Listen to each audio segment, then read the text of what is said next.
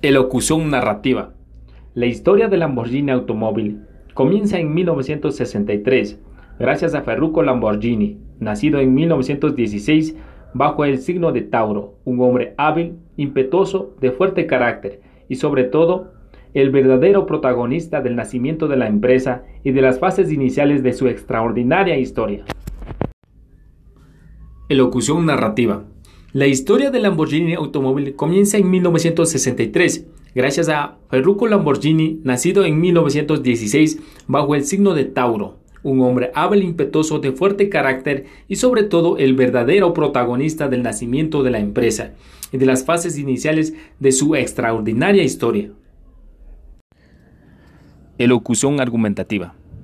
Todas las marcas trabajan en el futuro coches electrónicos y vehículos autónomos, o casi. Lamborghini ha coqueteado con lo primero, pero parece que no quiere sumarse a la segunda tendencia. Uno de los máximos responsables de la marca ha declarado que seguramente sea la última en ofrecer este tipo de tecnología.